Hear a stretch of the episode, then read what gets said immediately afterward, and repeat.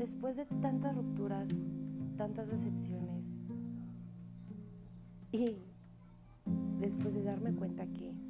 siempre voy a ser la chica buena onda y la amiga, decidí dejar de buscar eso que, que todo el mundo tiene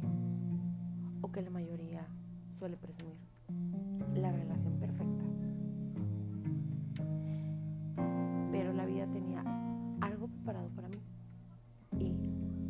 esa persona no está conmigo, definitivamente yo jamás me daré por vencida porque decidí